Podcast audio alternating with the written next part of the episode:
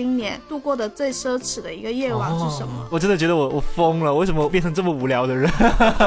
每个在酒吧独自喝酒的人都在期待这件事情的发生。我要给自己明年的关系充值，但充值的是我长途跋涉走进别人心里的能力。All my friends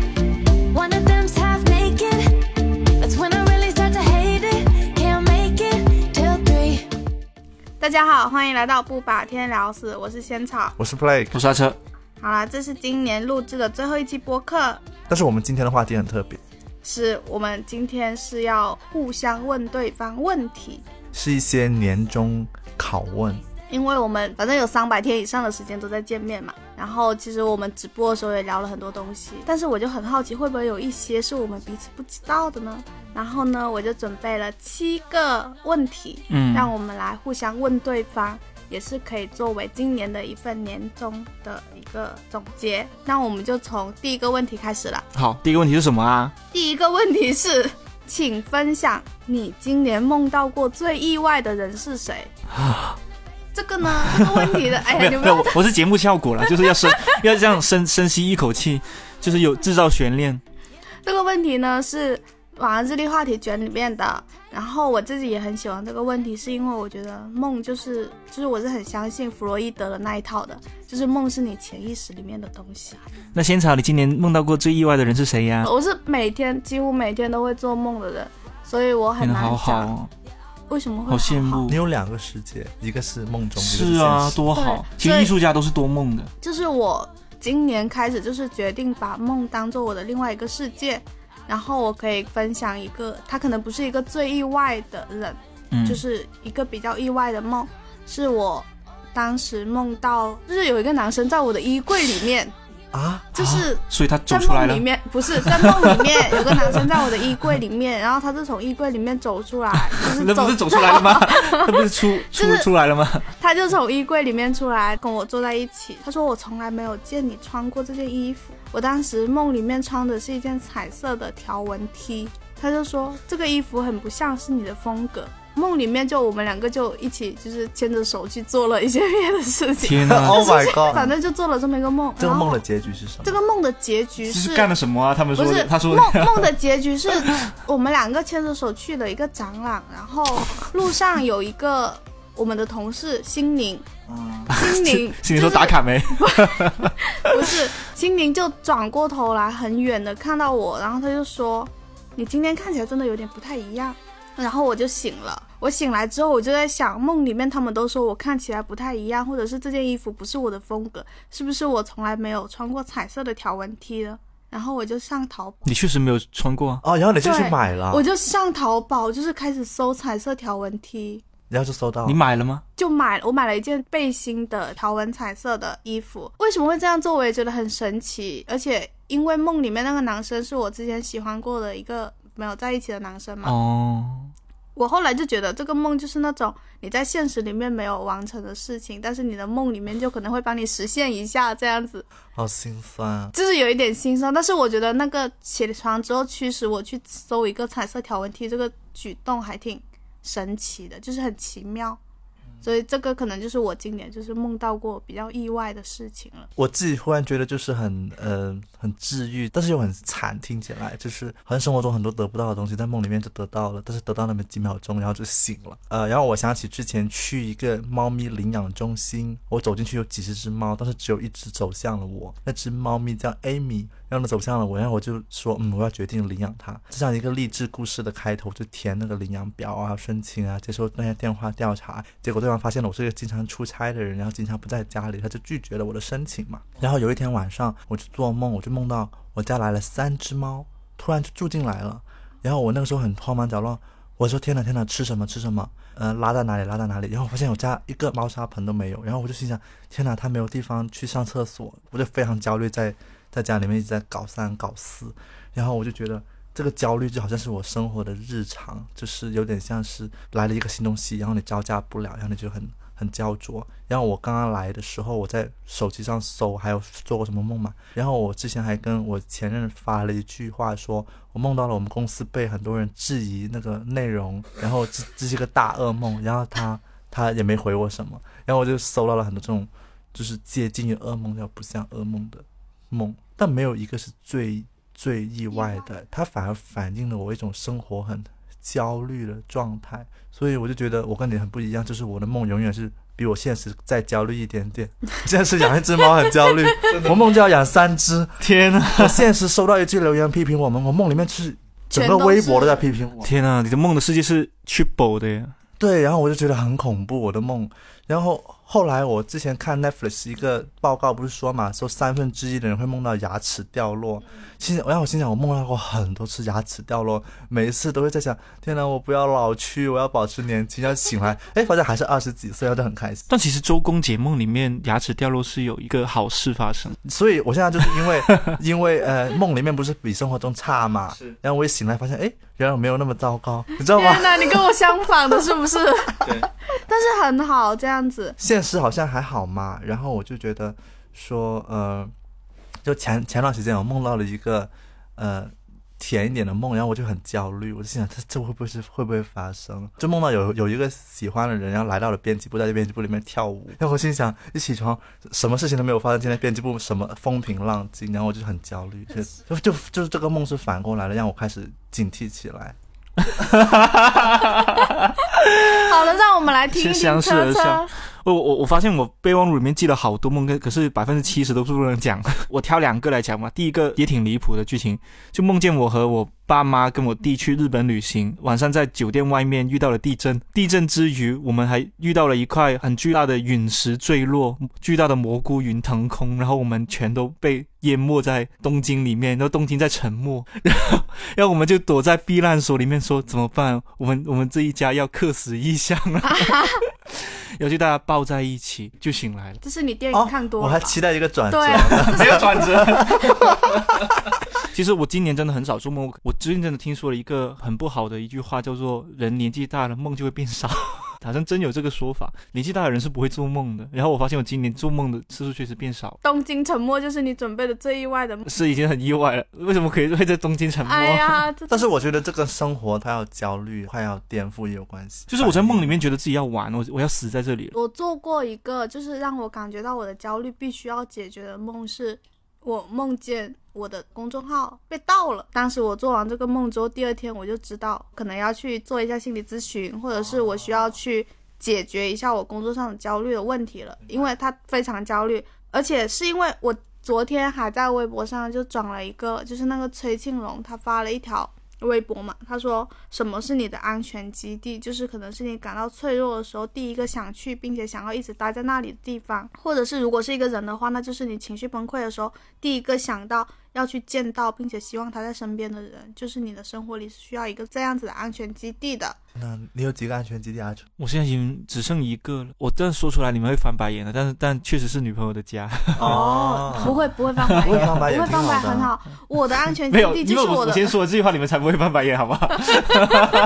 我要是说你们还免责。声明，我的安全基地就是我的公众号，所以梦到他被盗号了这件事情，就说明我内心的焦虑就是已经极大极大。因为我昨天看了一本书，叫做《树下长椅》，是一个插画师用画来画了一个小说，那里面是没有一句对白的。然后我泡进他的那个世界里面，我就觉得我很安全。就是我感觉有一些作品，它是就是可以做到，他创造了一个世界，然后你可以待在里面。后来我去京东上翻那个书评，有很多人说他看这本书的时候可以感觉到时间快要停止，然后我就觉得好治愈。所以我昨天晚上为什么我发很多微博，是因为我觉得真的有被他治愈到，就是被他治愈到之后，你有一种状态就是很悬，你会有有些时候你不想说话，是因为你觉得好像这个世界欠你很多话或者怎么样，然后你就是觉得那总有一种我表达出来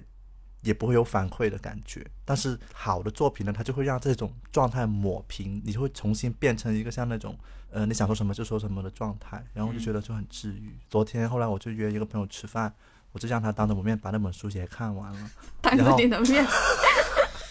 然后他，然后他回去之后，他他跟我说很感谢，没想到今天是很久没看书了，就被你逼着现场看完了一本书可。是我觉得这是很好，因为如果你身边有个人提醒你，哦，你很久没有看书，你很久没有阅读别人的世界了，你你得去做这样一件事情，其其实挺幸运的，我觉得。对，然后后来他就跟我说呢，以后如果要看书的话，你要不就叫我出来吧。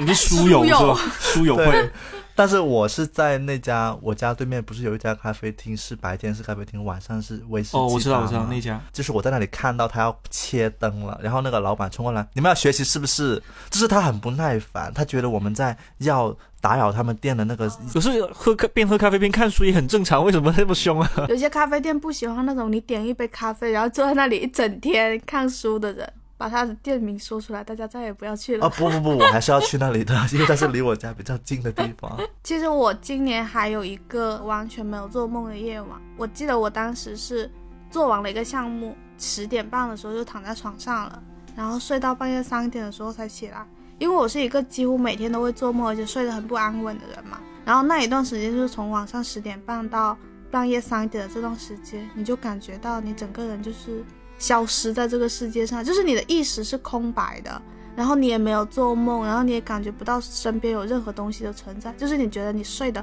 非常非常的安稳和自在。就是因为我们前面提到这种做梦嘛，对我来说，这种没有做梦的夜晚，反而是我今年就是最难得、最奢侈的一个夜晚。就是因为我们我们第二个问题想要问的就是你今年度过的最奢侈的一个夜晚是什么？天哪，这个话题然后画的接的不错，对我来说，就是最奢侈的一个夜晚，就是那一天十点半到半夜三点，哦！完全没有做梦，而且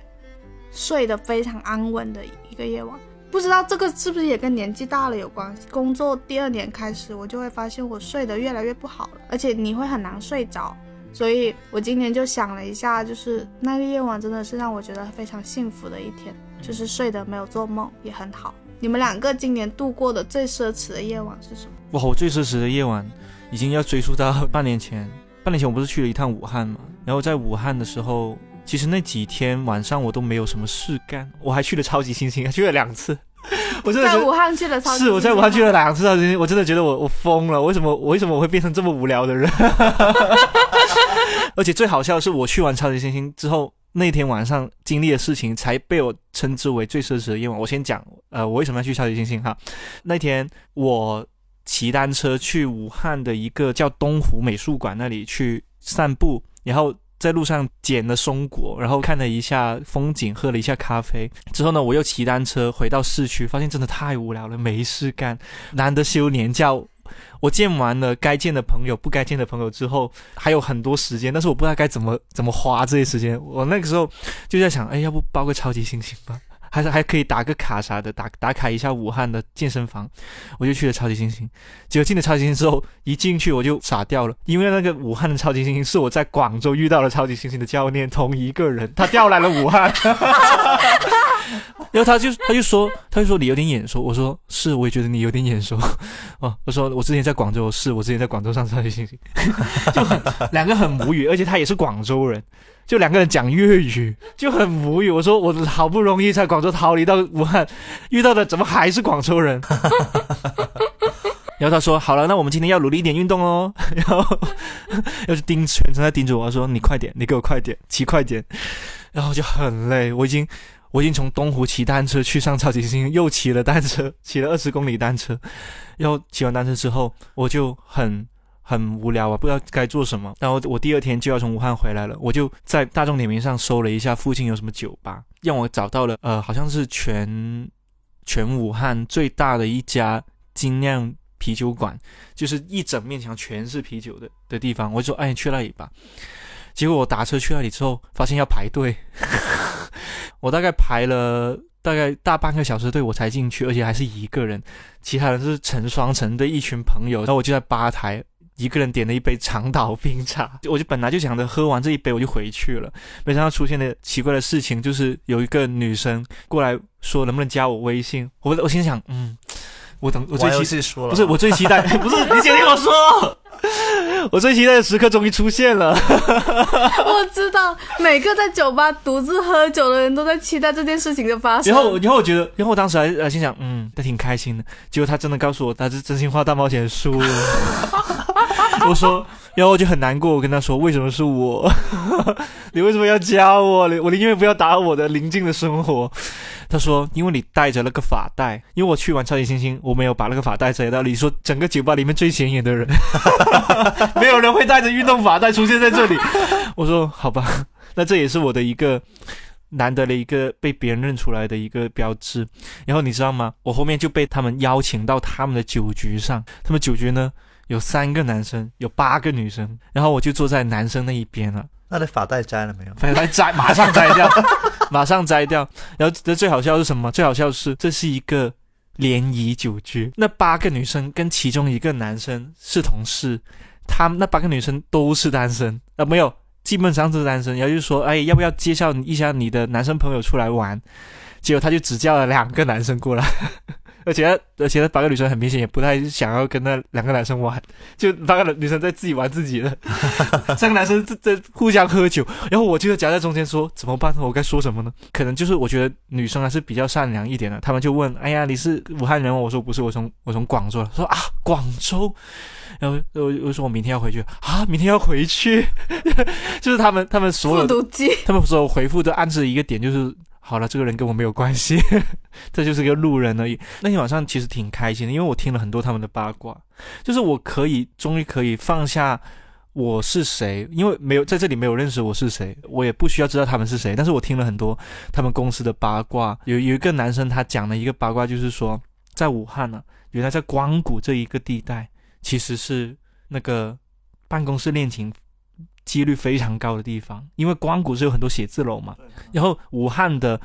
呃做传媒行业的公司基本上都在光谷这一带。你真正跳槽的话，你也是跳到光谷隔壁栋 那个那个洞里面，所以就非常衍生出非常多的办公室恋情的情侣会在光谷的光谷那个商场里面见面。所以他们就经常会看见某某某的前任跟某某某的前任出现在同一个商场里面，就是他们跟我讲了很多只有武汉人才能听得懂的武汉当地的办公室恋情的调查。然后边听，我今天就在想，哈、好了，我终于不用再听广州千篇一律的故事，终于听到了武汉的故事。而且那天晚上他们还请我喝酒嘛，他们说，哎，你一个人也不容易。我说我没有不容易，我是休年假一个人过来的，我是花自己钱的。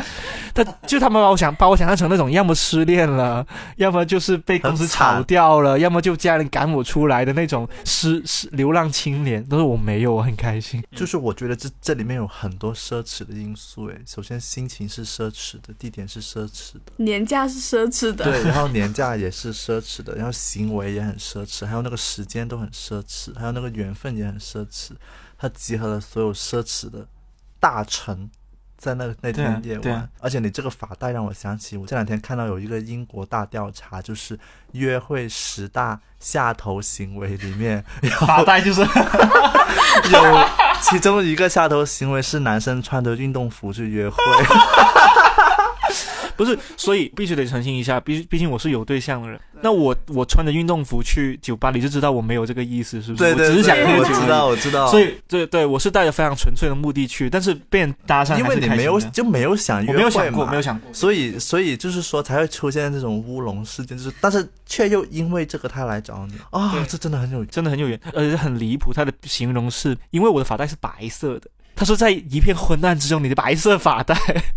非常的耀眼。他玩真心话大冒险输了，指着那个说那个白色发带你把你去加他微信。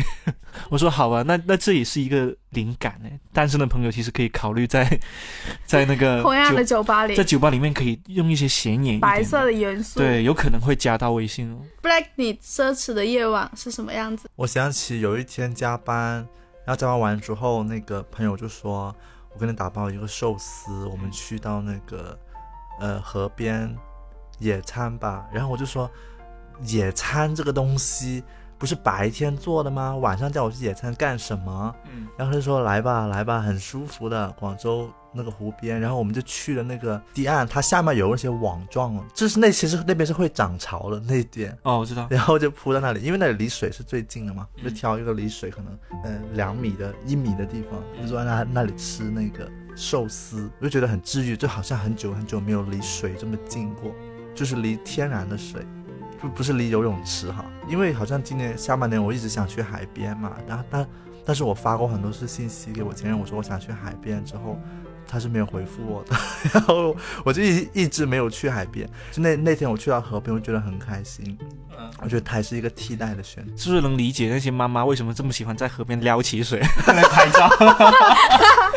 没有清大家凉只是想亲近大自然。亲近大自然啊。对，然后呢，我就会觉得说，我们要来描述一下那个场景。背景声是很多人在那里烧烤，热热闹闹、叽叽喳喳那种声音在后面，然后前面是那些水哗啦哗啦的那种声音，然后前面不知道为什么有人在练龙舟，就是那个河中间。哦哦，会有的。对，我不知道为什么他们在练，然后他们就划过那个。当时那个月亮又很漂亮，这个时候呢，就有一个奇怪的东西出现了，就是有人开始在天空上放风筝晚上啊，就是啊怎么看那个风筝？因为那个风筝飞到了我头正上方，嗯，因为我是躺着嘛，躺在那里，然后发现风筝飞过来，我心想很奇妙，我就说为什么我要在一个接近十二点的时间，那个腿马上就要被水淹到了，那个已经在涨潮了。然后风筝飞过来，然后背后是烧烤声，那烧烤也跟我没关系。然后我在吃寿司，就是我觉得整一个没有一件事情是合，没有一件事情是合合理的的，真的很不合理。就是因为不合理才设是啊，是啊，我的意思，也是这样。然后也没有人知道我们藏在那个堤坝的的下面，然后我们就，然后我就跟我朋友说，好啦，在它水淹到我们脚之前，泥土已经开始变得松软，已经开始踩得黏糊糊了，我们要抓紧时间，享受最后十分钟，然后离开这个地方。然后我就觉得，因为手机太能抓住人了嘛，就任何这种可以让人忘记手机的时刻，我觉得都很珍贵。哦，那是真的。对，而且一个月你会发现你也没几次。但是我就今天我来还原这个时候，我就很想，就是他会给我一种动力，就是我要找到下一个这样的时刻。而且平时如果没有这样的时刻的话，你会忘记了你可以跟你朋友创造这样的时刻。呃，但是另外一个很多场景，其实十二月份，因为我也不知道为什么十二月份情感浓度这么高，就是在那个仙草生日派对上，仙草宣布给我们现场所有好朋友颁奖的时候，你不觉得也很治愈吗？你也忘记了手机，因为你很紧张，你要被颁奖，有点像那种小时候班主任过来要奖你一个小红领领成，绩单，对，然后你还要担心你的成绩会比别人差一点你好卷 你。你还你还想到这个，我我都没有想到。对，我心想我的那个我不给现场颁奖那个名号会不会比别人差一点？你好卷啊，卷在座十五个人，王真的是你，是第十五名是吗？他是第十四个的垫在下面，我就没有。其实，在站在上面颁奖的时候很好玩，就是我在观察你们每个人的表情，就是那种听到一个名字，然后就开始想是我吗？是我吗？然后发现不是，哎，表情很好玩。对啊，我觉得那天晚上也很奢侈。我觉得，呃，没有人有能量再办一个十几个人的生日派对了，在我的方圆一百公里以内，没有已经没有有都没有没有市人没有，有能量，然后自己还只有只有六十大寿的时候才会有了。因为我真的跟一个呃很好的朋友发了很多你做的物料，就是呃现场的那个设计啊、海报啊、贴在墙上那些照片的那个二十五这个年纪啊，我全部发给他看，他就跟我说，他说天哪，原来还有人会把自己的生日派对办得像那个公司活动一样，已经是年会规格了，有没有？神经，确实，但是我觉得确实很精心了，因为我觉得那天晚上有很多细节值得留意的。一个是那个卡片是你自己设计的颁奖卡，另外一个就是仙草把我们每个人的杯子上面不是贴了一个自己的名字的吗？啊对写了然后那张贴纸其实也是有设计的，有留意到吗？对对对，我们的杯子也是有设计。其实我我那天晚上我很后悔没有把那个贴纸撕下来贴在我自己的杯子上。而且，我带着可以再给你带而且我们。的杯子是套了两层的。我觉得大家就听听就好了，你们是做不到这一点的。但是你们知道这个世界上有有这样的人存在就 OK 了，对啊你不需要做到这一点。拥有像仙草这样的朋友其实不难，但是仙草一一辈子有几次这样子的心思，其实是比较难的，是很奢就是侈。其实那种心情也是很奢侈，就是你要有一个突然想到说你愿意去做这件事情，然后你就想说这个东西好像可以这样做，可以弄个海报贴在家里，然后可以给大家的杯子贴一个名字，因为我怕你们把杯子弄混，然后我还买了一种比较贵的一次性杯子。好像就是一步一步，然后你那种心情就会越来越膨胀，越来越膨胀，就是你想做的事情就会越来越多。这种心情我觉得也是很奢侈的，不仅仅是一年，就是可能这一辈子可能都不会有多少次去做这样不会了。不会了。奢侈的心情是可能一年只有这么一次，然后就已经觉得很幸运了。那我们接下来有一些东西可能是最好一年都不要有的那种，不是教训。对，天哪，教训吗？来第三个问题，我知道哎你今年最大的教训是什么？今年其实有很多教训，但我觉得最大的教训就是，就是我想停止敷衍身边那些真认真听你说话的人。你终于要停止了呀！现场现场发生暴力事件，我好惨的，你不要这样说。好了，对不起了，因为我也是被我朋友这样说的啦。前阵子跟一个朋友吃饭嘛，他一直在跟我说他最近的生活怎么样。我就那个时候其实我没有工作消息可以要回，有点像动物园里面的那些动物的刻板警员，那你在里刷手机，然后他就在一直在说，我就一直在刷，然后他他说了一个点，我意识到他的情绪浓度上来，我就说啊，你再说一次，就是那种，就是把头 伸过去的那种，然后他就说算了，我不说，你你这样的话，我不会再约你吃饭。我当时有被他这样子震到，我就把手机放下来，然后我把它扔到了旁边那张桌子上，然后我就在想，朋友他难得约我吃饭，他正在讲着他的事情的时候，其实我有时候会下意识的在想，这些东西我是感兴趣的，这些东西我是不感兴趣的。我感兴趣的事事情，我是在很认真听，但我不感兴趣的事情，我就会敷衍。可是我在想，对于朋友来说，他其实最重要的不是我感不感兴趣，而是他想不想说。所以你他已经想跟我讲这些东西，已经是一个很积极的讯号，就是他想跟我交流了。但是我在那一刻就没有做得很好，我我我其实是一个敷衍的态度去对他，而这个东西其实是会伤害感情，而且是下一次到我真的想找朋友倾诉的时候，我可能也会在想对方会不会敷衍我。我觉得是一个没有那么新的话题，但确实是一个我今年重新思考自己的一个一个很重要的点吧，就是为什么我会敷衍别人？我会敷衍别人，就可能是也是因为跟我工作有关系。平常听到的故事那种点都太高了，他要打动你的点太高了，那相对平常一点的焦虑跟倾诉，你会觉得他在你脑海里面的优先级没有那么高。可是我觉得不应该是这样的。既然是交朋友，就不要把它变成是你自己输入你自己世界的那个部分。所以我今年这真的很大的教训，我当时就跟他道歉了。然后道完歉之后呢，我们两个是走在外面去散步嘛。散步的时候，我发现如果我重新把注意力集集中在我们两个身上的话，其实不说话也可以的。就是两个人就算吹吹风，去聊一些有的没的都可以。所以，所以其实今年一个比较大的教训是这个吧。我今年有在反省，说我们的职业会不会给我们的人际交往确实带来了一点点副作用。那就是我们会用看待素材的那种标准去看待一件事情，然后有时候我朋友们跟我讲的事情的时候，我也会下意识觉得说。这种事情就是每个人都会有的那种焦虑，就是最普通的那一种了。嗯，然后这种事情也就像我朋友可能跟她跟我讲她跟她男朋友的事情，我也觉得啊，这种事情在情侣里面是经常发生的，很普通很平常。然后可能有的时候你就不会想到说，他其实跟你讲完之后，你是需要去照顾他的情绪的。我昨天听了陈小南在深圳分享会现场，就是和陌生人说话那个很有名的凤凰台主主持人的分享，他给我讲了一个跟采访普通人的时候他的心态是怎样的。他说，其实大家看到的那种他剪辑成半个小时的节目啊，他都聊了四到五个小时，而且很多时候他是没有提纲的。然后他跟我讲了一句话，我昨天非常喜欢他，他说你要去珍惜他把他最认真的一次讲述给了你，嗯，而且他是第一次讲述。对，然后第二个就是说，你要去相信他会讲出让你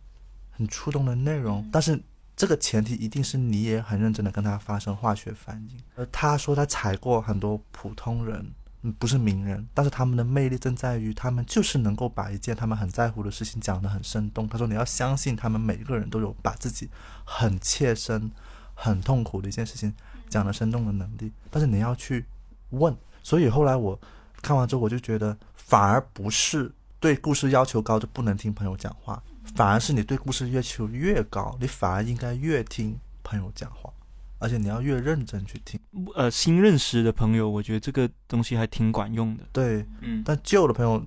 就如果说你真的不想跟他听话，你就不要约他出来嘛，就不要答应他嘛 你你这个真的是，你这个真的是一刀切，就是就是用完即弃。没有我的意思。哎，你的故事我听完了啊，拜拜。不是我的意思是你真的反感这个人，你也不想听也没有反感没有就是反感只是有时候习惯性敷衍，是是一种是一种病了。我我跟我朋友之间就形成了一个新的，我们有一个新的认知。我在他说完他的一堆事情之后，我们会问说：“那你现在需要我给你提供建议，还是只需要听你讲就好？”后来他就有一次发一个消息给我，他说：“情侣之间如果学会用这句话的话，就是可以保证他们接下来十几年的沟通是比较顺畅的。就是你在听对方抱怨完一件事情，或者是在听对方噼里啪啦说完一大堆，向你输出一大堆之后，你问他说你是需要我给你提供建议，还是只是听你讲就好？因为有些时候，我觉得一个人在向另外一个人讲很多事情，然后另外一个人觉得你在敷衍的时候，可能是因为你没有你的回应没有达到他的要求嘛，你的回应没有匹配到他的需求，所以后来我就会用这样子的方式去跟我的朋友们沟通。你的教训是没有，我的教训是我分手了一句很心酸的话，就是，呃，我跟他说，为什么你就可以，就是很快乐的，就是马上就搬走去新的地方，认识新的人，我就要生活在一个很多我们的痕迹的地方，然后那些痕迹很难抹掉。就是分手时候讲的气话嘛，但是我就不是气话，很触动。好的，，但是我就回来之后，我就觉得真的是这样啊，就是以前我我以前拍过一个甜甜的 vlog，不知道你还还记不记得，在房子里面弄了一个那种量身高的地方嘛，嗯，就是好像画标记着对方的身高一样。现在你们能看到啊，看到了，然后我有这么高吗？我分手我分手的时候，我就想把它擦掉，但是发现很难擦掉。就是感觉以前的上头，在現在變變成了一個傷心的分東西。開簡單，抹去往事極難。天哪！然後我就覺得，嗯、你的教訓是以後不要在房間裡量身高。对啊，我的教训就是不要轻易在房间里面留下永久的痕迹，万一那场清理掉的时候会很麻烦。但是这个故事并不是一个伤心的结尾，我因为我是一个很容易康复的处女座，嗯，就是很快的话我就不注意这些了，我就觉得哎随便吧，在就在吧，就是其实处女座 move on 还挺快的。对。然后 move on 之后呢，我就会觉得说我容易上头，这个上头最后会伤害我，但是实际上我容易 move on，那也还好嘛。是是容易上头，容易 move on。處女座太太想想明白了就就没事了。所以下次我买一罐油漆的把它刷掉。我我 我们我们下我们我们二零二二年能不能开个星座专栏了？比如说只邀请处女座的人来，星座专栏对，是吧？只邀请只邀请摩羯座的人来，对啊，我现在就真的觉得，什么跨年啊、圣诞节啊、什么节日，根本就不是真的会给你提供什么的仪式，反而就是你有一个情绪巨大的，你处理了一个巨大的情绪的那种，才算是我真正的自己的节日。我觉得我 move on 了这件事情是我的一个很大的节日，虽然没有这个节日的名称，可能是。告别前任节之类的，我不知道，但是我会觉得跨年这个节点，我强行要在这里说我跨年很触动，其实我没有触动，倒觉得这些真正我自己的节点才是最值得庆祝的。就是每一个人其实都有自己很重要的那个节点，就是然后这些节点并不会我们要重合应。该要记住那些节点。我刚才并没有讲我今年最大的教训嘛，我觉得我今年最大的教训跟下一个问题是连在一起的，就是下一个问题是今年你觉得最抱歉的人是谁？就是我觉得他是跟我的教训连在一起的。我今年、啊？我今年最抱歉的人是是上半年跟我聊天的一个男生，就是是一个比我小的男生，有大概三个月的时间在聊天，然后也有出去见面、去玩之类的。然后为什么会觉得抱歉又是教训呢？教训就是我觉得你不要在你还没有完全从上一段感情里面走出来，就是或者是你还沉迷在某一种对感情的失去信心的状态里面，就去开始接触新的人。嗯为什么会得到抱歉？是因为我觉得，如果是比较正常状态下的我，或者是现在的我去跟这个人聊天的话，其实可能会让他给到他更好的情感上的体验吧。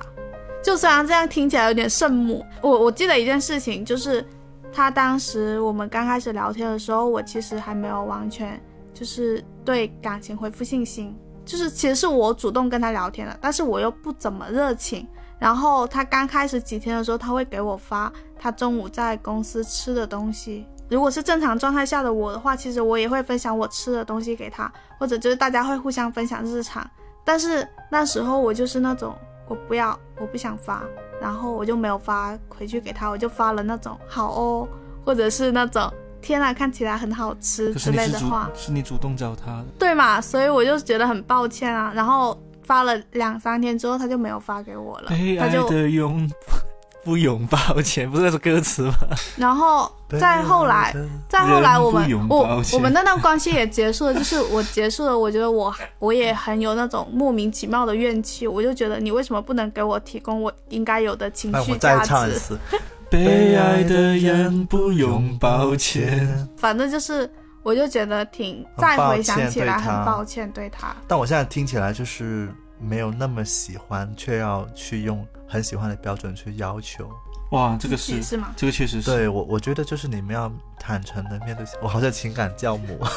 没有，但是我我很同意你刚刚说那句话，就你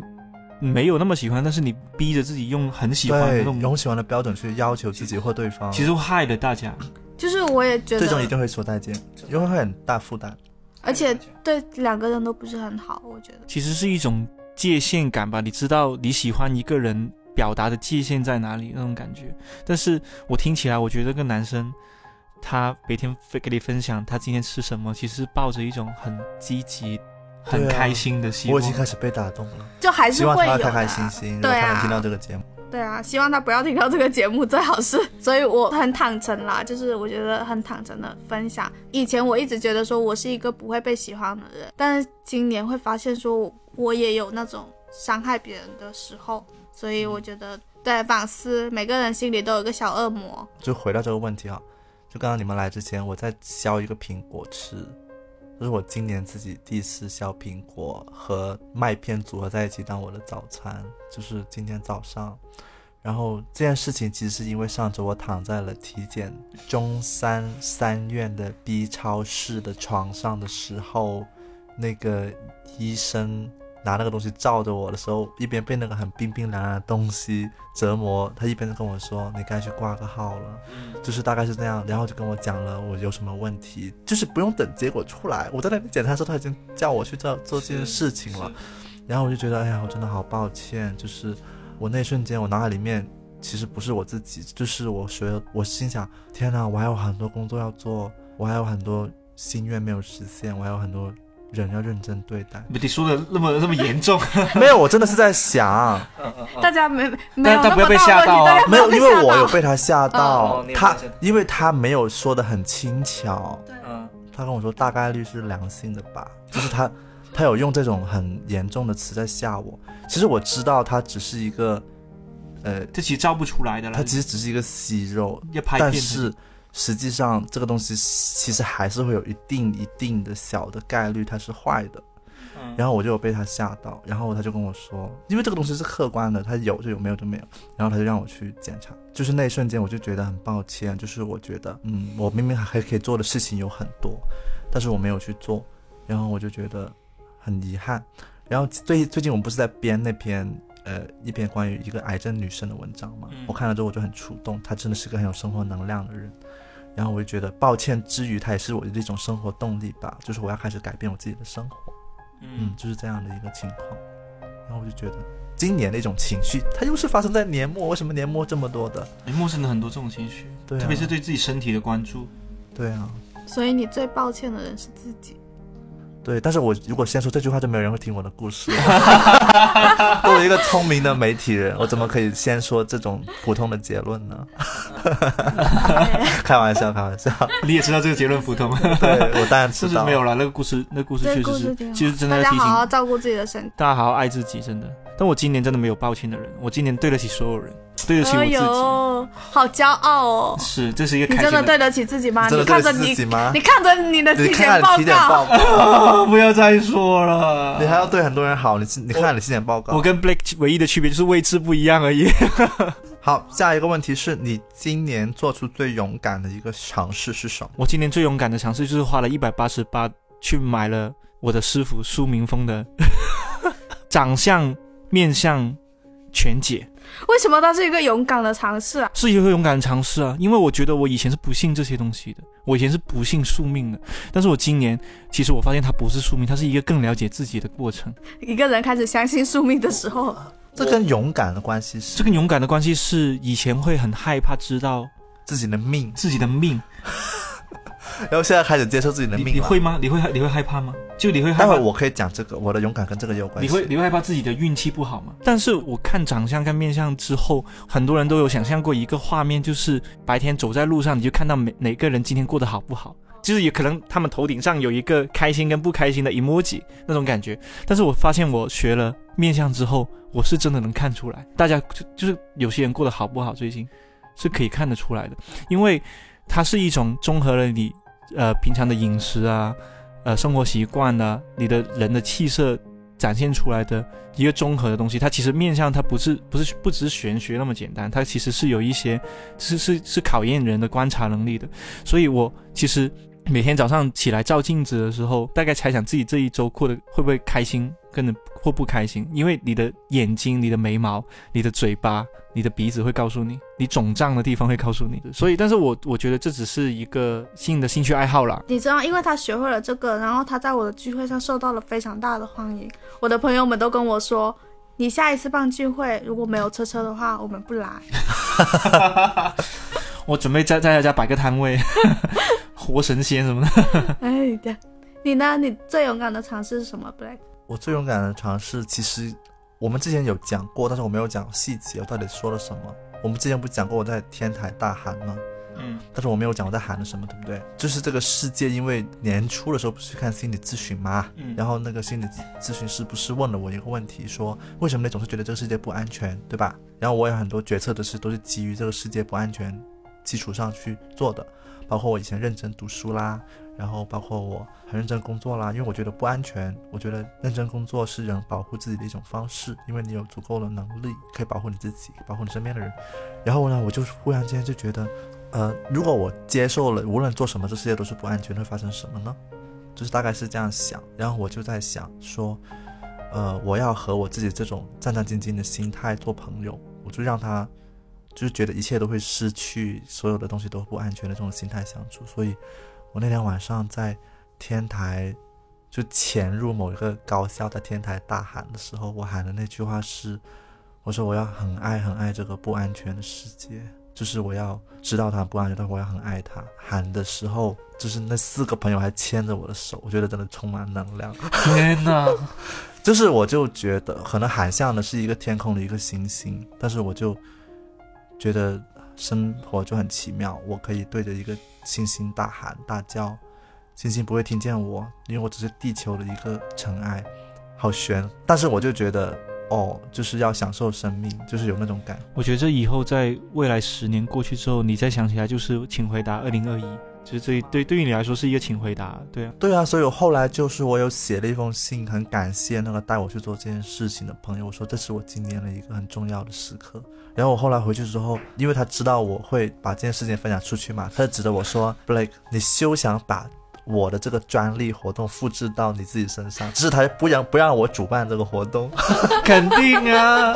不准你主办你。主办了你就会变成烦恼，你告诉你。对，但是我那一刻做做完我回家之后，我第一个想的是编辑部谁最需要这件事情。哦，你我以为说谁谁谁谁最适合负责，吓死我了。不会是我吧？我对我想到了你，我觉得你很对，你要喊一下，你没这么喊。对我，我觉得是要喊，我觉得大家都要喊一下。我经常喊，所以所以我刚刚听他说的时候，我觉得这个是一个很治愈的东西。我都是在小号、微博、朋友圈那种不默默的你用是无声的呐喊无，声的呐喊，不行不行不行，要真的喊出来才行，要从胸腔里面把那个东西说出来。我是觉得，就是如果真的有人要喊的话呢，就是你一定要跟朋友互成为那个监督，就是你是知道一个人到底有没有声嘶力竭的。嗯，如果他没有，你就要继续鼓励他，我觉得是这样。因为普通大喊是不够那么治愈的。不知道，我好像真的没有喊过。我现在感觉心里面会有，有时候会有觉得心里面憋了很多东西，但是从来没有释放出来过。那你最有勇气的是什么？我觉得我最勇敢的一个尝试，其实就是在家里办聚会这个事情了。哦，这这确实很需要勇气。这个搞砸的几率比成功几率可高我太多了。很担心一件事情，你知道，我当时很担心一件事情，就是不同的圈子的朋友都来了，因为我当时邀请了大概有包括我自己在内十五个人，然后里面有工作上的同事，有认识了十几年的朋友，然后也有现在联系非常密切的朋友。然后我就很担心他们会互相之间不熟悉，然后会很尴尬。嗯，然后呢，也会很担心，就是他们会不会有那种觉得你怎么跟那个人玩的很好，或者你跟另外一波人玩的更好了，跟我们是不是不熟悉的这种，你你真的比大家比把大家想象的太脆弱了，我只能讲。把自己想的太重要了，可能。但是我后来还是决定做这件事情，是因为我当时刚好在做一个聚会的策划嘛，然后被他就在聊他自己的事情的时候，他就说这个城市里面认真办聚会的人真的不多了。对的，然后我问了很多人，大家都是那种心里有很想要参加聚会，或者很想要玩得更开心一点，但是却完全不会想要去做的人，就是不会想提起精神去做这件事情。大家都有这个期待，但是大家却不去做。然后我就想说，那我不如就去做一下吧。所以后来那两个星期，我就是默默在家里准备一些物料啊，然后开始就是大家想着说，大家来参加我的派对的话要做些什么。而且我记得有一个很好笑的事情，就是我朋友知道我要办聚会之后，他就突然打电话给我说，他说：“好，现在我们来说一下，你这个聚会是要为谁而办的？然后你这个聚会的目的是什么？” 是他是做电商的，他就开始用他那一套活动的流程来质问我。但是我自己就有在心里想了一下，我就觉得我的聚会的最终目的就是让我跟我的朋友们在年终这个时候玩的开心，然后我就办了这一个。对，就是我就觉得我我还算达到了，而且我很害怕，就是大家有准备蛋糕什么的，还在邀请函上面写说，呃，不要准备蛋糕。但是后来我就有点后悔了，我觉得切蛋糕应该是一个很有仪式的事情，早知道就应该买个蛋糕了。因为平常只是在呃网上或者在我们面前讲你的那些朋友，都谁都对不上号，但那天晚上一下子对得上号了。对啦，那这个就是今年最勇敢的尝试了。第六个问题，今年花的最值的一笔钱是啊，那我觉得这个要问 Blake 了。为什么？你花钱花那么钱多，花你有想过花的最值的一笔钱是觉得什么吗？花的最值的是买车吧。我换车是因为嗯有一个玄学，我觉得故事就是这个结论并不精彩，但是玄学很精彩。嗯是是甜心跟我说，如果因为那个美国的第一博主是开特斯拉的，他 他说如果你买的话，可能你有好运发生。天呐，甜心，这是一个特斯拉甜心怎么广告，甜心怎么那么那么适合当特斯拉的销售代表啊？然后，然后，然后我换了之后，我确实就是说，呃，虽然他给我背上了沉重的贷款，我每个月都要还钱，我很烦，但实际上，呃，他就是能让我就是星期天，比方说啊、林聪明、Kitty、大宽要去听深圳听张特佳唱歌，我就能直接开车去，然后开车回来，然后来回四个小时，然后我不觉得很，我不觉得很累，就是他能够让我做到这件事情，所以他这个车里面就会有很多奇妙的事情会发生，这样吧，就很简洁的一个答案，没有什么很复杂。你呢？你最最值得一笔钱是什么？我今年花的最值的一笔钱是买了拍立得。我昨天在看那个韩剧《浪漫的体质》的时候，里面有一个小故事，就是那个女生她想要做一个纪录片导演，她想拍一个纪录片，然后她终于遇到了一个男生，然后那个男生资助她拍了，投资她的纪录片，她的纪录片上映了之后就大火了，然后她跟那个男生也互相喜欢，两个人就结婚了，在一起了。但是就是现在看起来就生活非常好、圆满、非常美满的时候，那个男生生了病，不久后就离世了，然后那个女生就突然现，就是她的生活就突然缺失了一块嘛，她就自杀，但自杀之后被她的朋友们救起来了。有一天在那个房子里面的时候，那个女生她坐在地上，突然开始自言自语起来，嗯，然后那个镜头里面就切换成。那个女生她的脑海里面想象出了那个死去的男生，其实没有死去，就坐在她的沙发后面跟她一起聊天，就是他的自言自语，就是在跟另外一个死去的人对话。然后当时那个电视剧里面就说，他就说生活就是这种很残酷的事情的，能够支撑你活下去的，可能是你以前有过那一点点美好的记忆。然后我当时就想到说，对于我自己来说，很多时候就是你能够支撑你继续生活的，都是你生活里面以前发生过的那些很美好的时刻、美好的记忆。为什么我会觉得拍立得是我花的最值的？是因为我今年真的就是很刻意的，在一些很幸福、很美好的时刻都用照片拍下来了。嗯，然后拍下来之后，我就贴在我的墙上。就包括可能聚会啊，然后包括我国庆回家的时候去跟家里人拍照啊。我有跟你们讲吗？我当时跟我爸合照的时候是很拘谨的，就是我把拍立得偷偷塞给我姐，然后我说我要去坐到那里跟我就是跟爸爸拍一张照片，我就很拘谨就坐过去，然后我就说爸，我们拍个照。爸也有一点点拘谨，然后我们两个就就是他就手就握起来，就是我们两个就握着手，然后对着镜头拍了一张照。为什么要握着手拍照？就是就是大家都不太很适应这种合照的环节，哦然后当时就拍了这个照片，然后就拍了就是带回来放在广州的出租屋里面了。我就觉得对我来说就是很值得的这个事情，就是我很真实的、很实体的把一些美好的记忆给记录下来了。哦，我今年花的我不是一笔，我是很多笔，同一件事情就是给我的朋友送一些奇怪的东西，我还以为奇怪的小礼我还以为是超级星星，不是不是，不是，但是太 boring 了。送一送一些奇怪的东西，就是我现在开始用小红书了嘛，我也不知道为什么开始用小红书，然后我在小红书上会有看到各种奇奇怪怪的，我平常绝对不会买的东西，但是我发现它很适合一些朋友，比如说我最近送了一个什么呢？我有一个朋友，他长期酗酒。就是经常喝酒，喝的很多，然后，但是他是一个导演嘛，所以他剪片什么的是需要灵感，我也能理解他。呃，但是喝到自己肝不好了，我就跟他说，你一定要控制控制自己每天酒精的摄入量，不然的话你身体会不行的。我就给他送了一个那个酒精测量仪，就是酒驾那种吗？对，就是那种酒驾，你一吹就知道自己酒精含量多少。我是说，我说。我我帮你查了那个医学报告，就是人人体的酒精含量到零点百分之零点零五左右，微醺的状态其实是最适合创作的。我说你每天只要喝到百分之零点零五就 OK 了，我就给他送了一个一百多块钱的酒酒精那个测量仪，说你每天喝酒的时候喝到差不多你就吹一下，拍照给我看。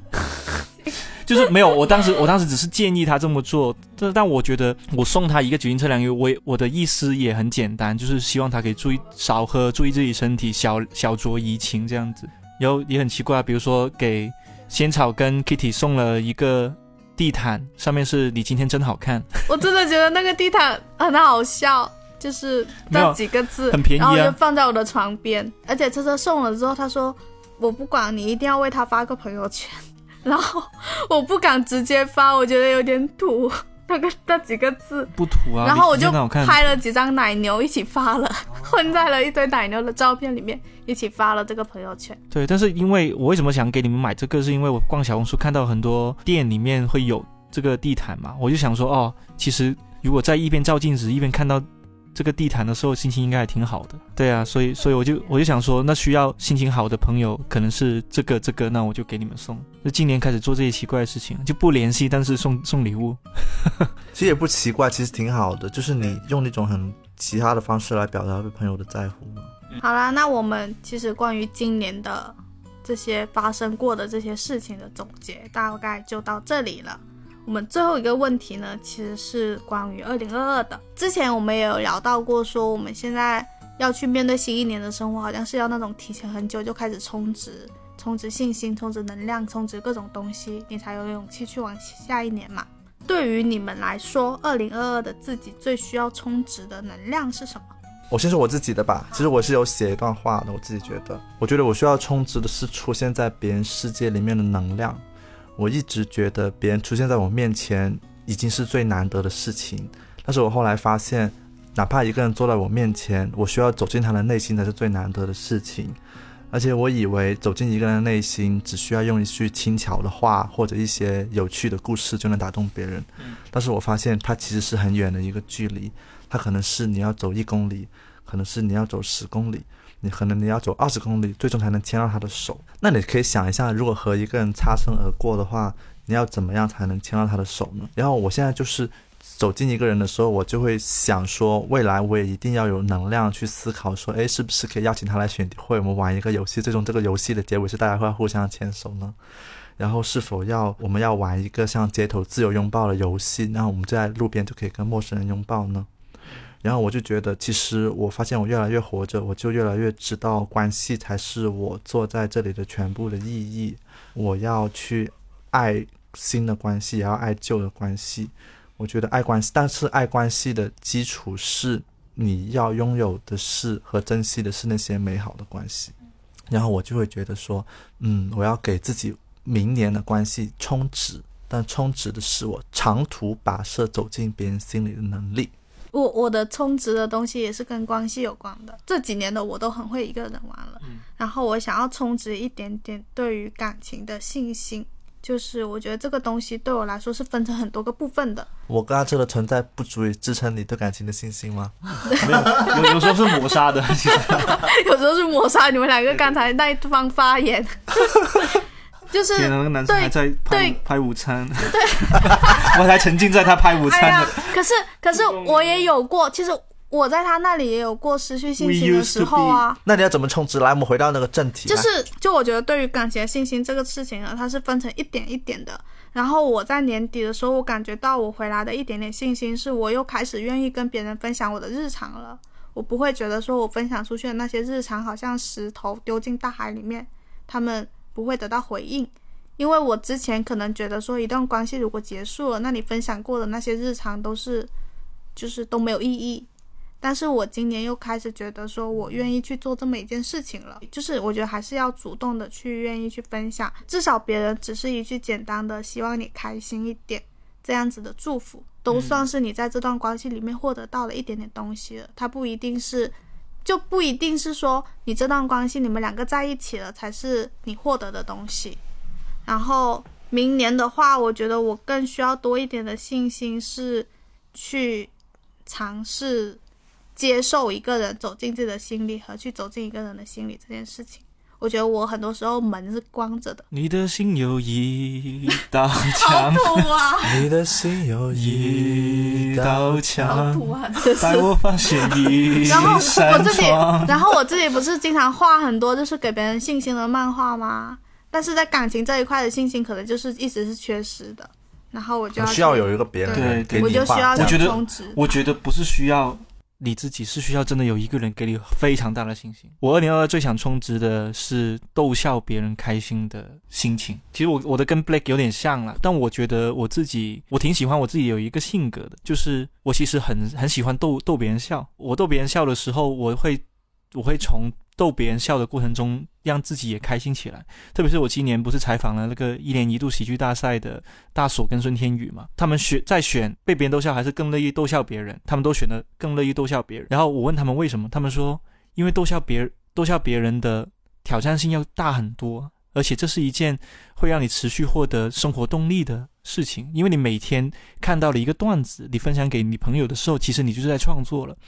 然后我心里面在想，那这个跟我对自己的生活的要求是很一样的呀。我不追求很多很物质丰裕的生活，但是我追求的是我每天跟我喜欢的人、跟我在意的朋友、跟我在意的呃新认识的朋友走在一起的时候，我们是一起是有能量的，我们是可以用笑声去去 cover 掉很多生活里面很多很困难的时刻的。但是我我记得我我知道我以前是有，但是今年其实我做的很不好。我今年把自己的一个社交形象有点点塑造成一个高冷、孤僻又不爱去聚会的人，但其实我不是这样的，我其实是爱跟大家玩的，只是我是吗？我很少去讲这些。你看你们的这些事吗？就是会让我没有信，心，对下次 下次对不起说。说这种话，因为我下次说这种话，我觉得你们又不信我，好了，我信，我信，所以我信信信信啦，信啦。所以我全部人都要回复相信。所以我觉得，对啊，把相信打在公屏上。然后，所以我觉得我二零二二最需要的就是要找回那种逗别人笑的心情，因为我我觉得我是一个自己很难笑，但是我我逗别人笑我是有点信心的人，希望可以坚持下去吧。然后二零二二如果不把天聊死，可以做一些什么搞笑专题的话，我觉得可以邀请一些搞笑的人，就一整个节目只讲笑话，不准不准讲其他。你没有再没有营养也可以讲。没有，我我觉得二零二我们最需要做的一件事情就是请大概二十位也听了这期节目的人围在阿车身边，要跟他说：“我相信你很爱聚会，我相信，我们相信你。没有，你这样子 over，我就不相信，就是这么虚伪的。